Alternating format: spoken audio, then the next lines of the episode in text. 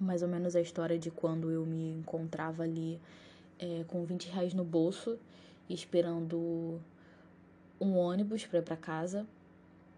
E eu não tava com fome, mas tinha uma, um pastel, né, do lado do ponto de ônibus e eu sabia que o pastel de lá era muito bom. Era aquele tipo de pastel que você pode escolher quatro tipos de recheio, é 10 reais e vem um pastel de 30 centímetros, uma folha 4 praticamente.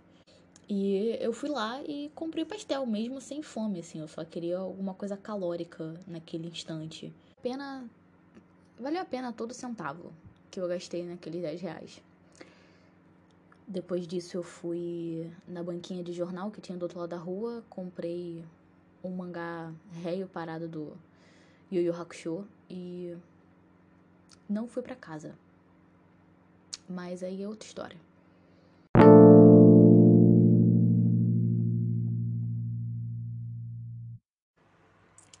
Ai ai, boa noite.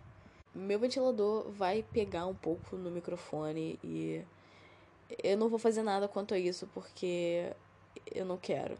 Vocês vão ter que aguentar esse ventilador aí.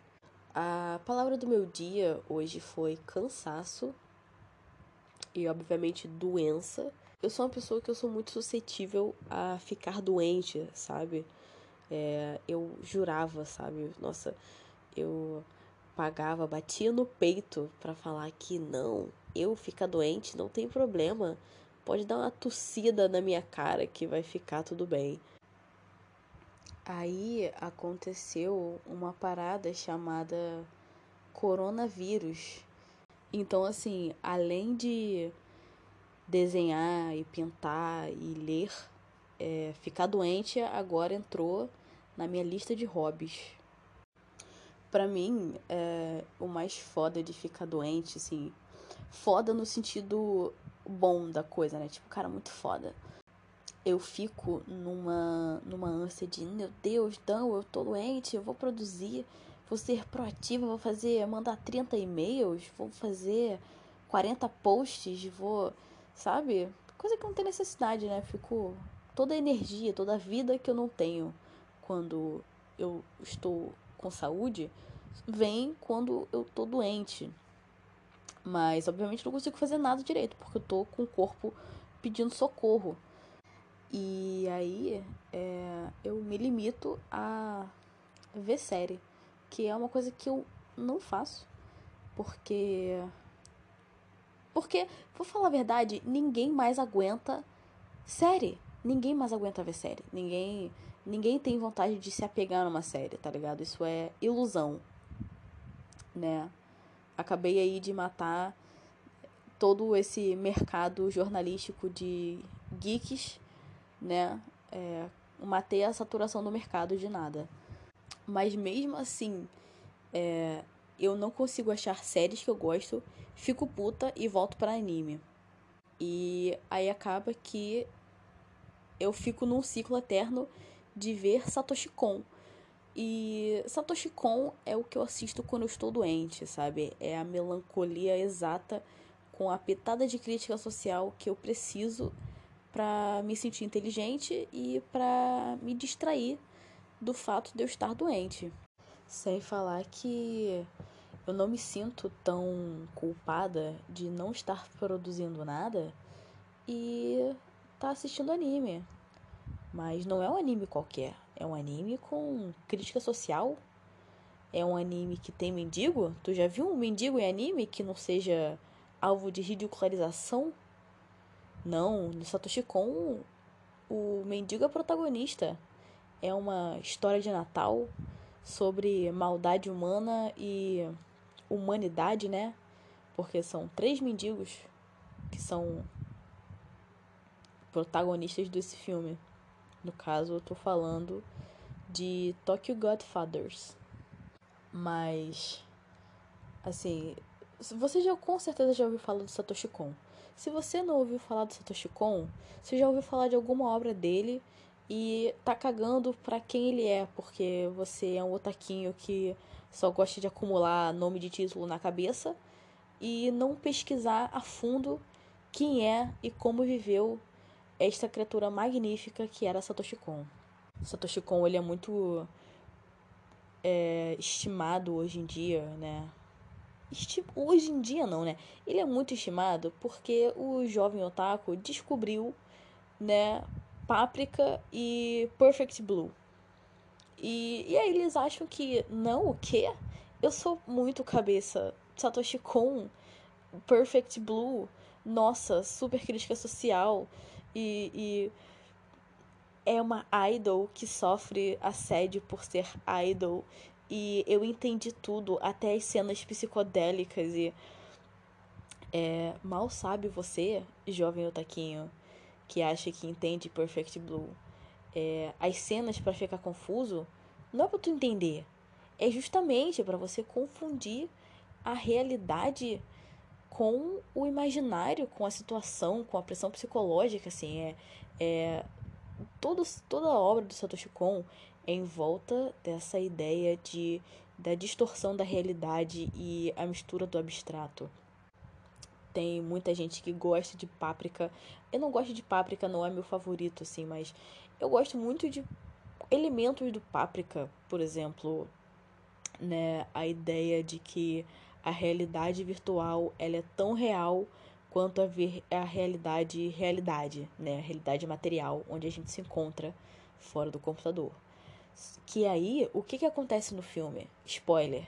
Spoiler só agora.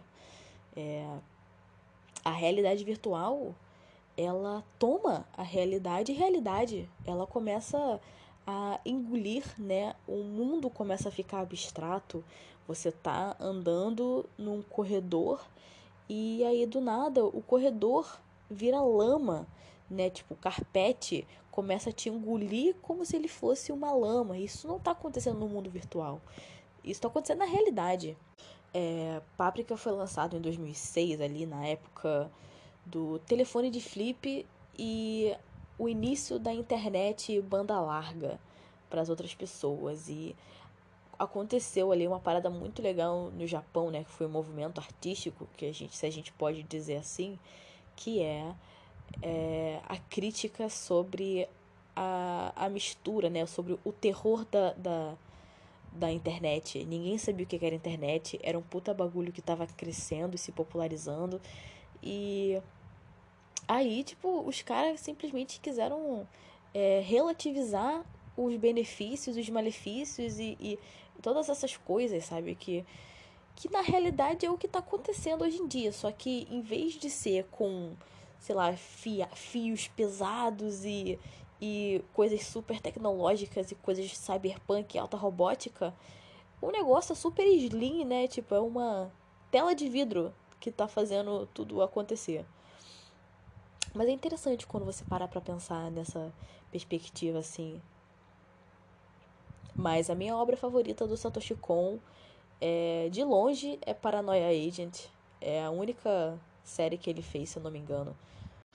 É, uma curiosidade aqui é aquele filme antigo, antigo, nossa, é super antigo, chamado O Grito. Ele fez parte desse movimento, né, do início da popularização do celular. Então, tipo assim, é, putz, uma ligação misteriosa no seu celular misterioso que tem conexão com a internet misteriosa. E aí, tipo, quando você atende o telefone, tem um espírito que vai te matar, tá ligado? Assim, porque ninguém sabia o que, que era internet, assim. E o grito, né, o chamado, se eu não me engano, também fez parte desse movimento. Tem muitos filmes interessantes que vieram dessa desse período de o terror da internet. E é muito louco parar pra pensar que a gente tinha medo da internet há, há uns 20 anos atrás. Também tinha um curta muito legal na no YouTube, né? Início do YouTube, chamado Usuário 666. Que, caralho, maluco, esse curta era muito brabo.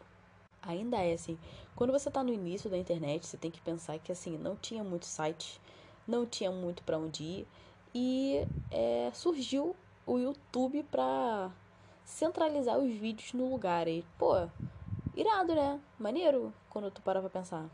E basicamente o usuário 666, né, ele consiste num vídeo em que é um cara que ele fica atualizando a página do YouTube, né, à meia-noite, três horas da manhã, assim, qualquer horário demoníaco desse, que tu fica atualizando, atualizando, atualizando, e as, as coisas começam a mudar, tá ligado? Tipo, começa a, não carregar mais imagem, começa os nomes e os títulos das coisas mudarem, começa a carregar imagens vermelhas e sangrentas. E o vídeo termina com a coisa, né, saindo do computador e te atacando também, sim. Outro vídeo que relata o medo da internet, mas era um vídeo muito maneiro porque assim, como era o início da internet, era um puta terrorzão, tá ligado? Era maneiro. Hoje em dia você olha por nostalgia, tu fica, nossa, meu Deus, o layout do YouTube dessa época era muito estranho. Era muito estranho. E essa porra não tem muito tempo, assim, há 20 anos atrás as pessoas tinham medo real de internet, né? E era a mãe dizendo umas coisas tipo: não diga seu e-mail para ninguém, porque senão vão te sequestrar e roubar seus órgãos. E era uma parada que fazia total sentido na cabeça deles, né? Seria divertido ver um viajante no tempo apresentar o conceito de Tinder para essas pessoas. Ia ser histeria coletiva.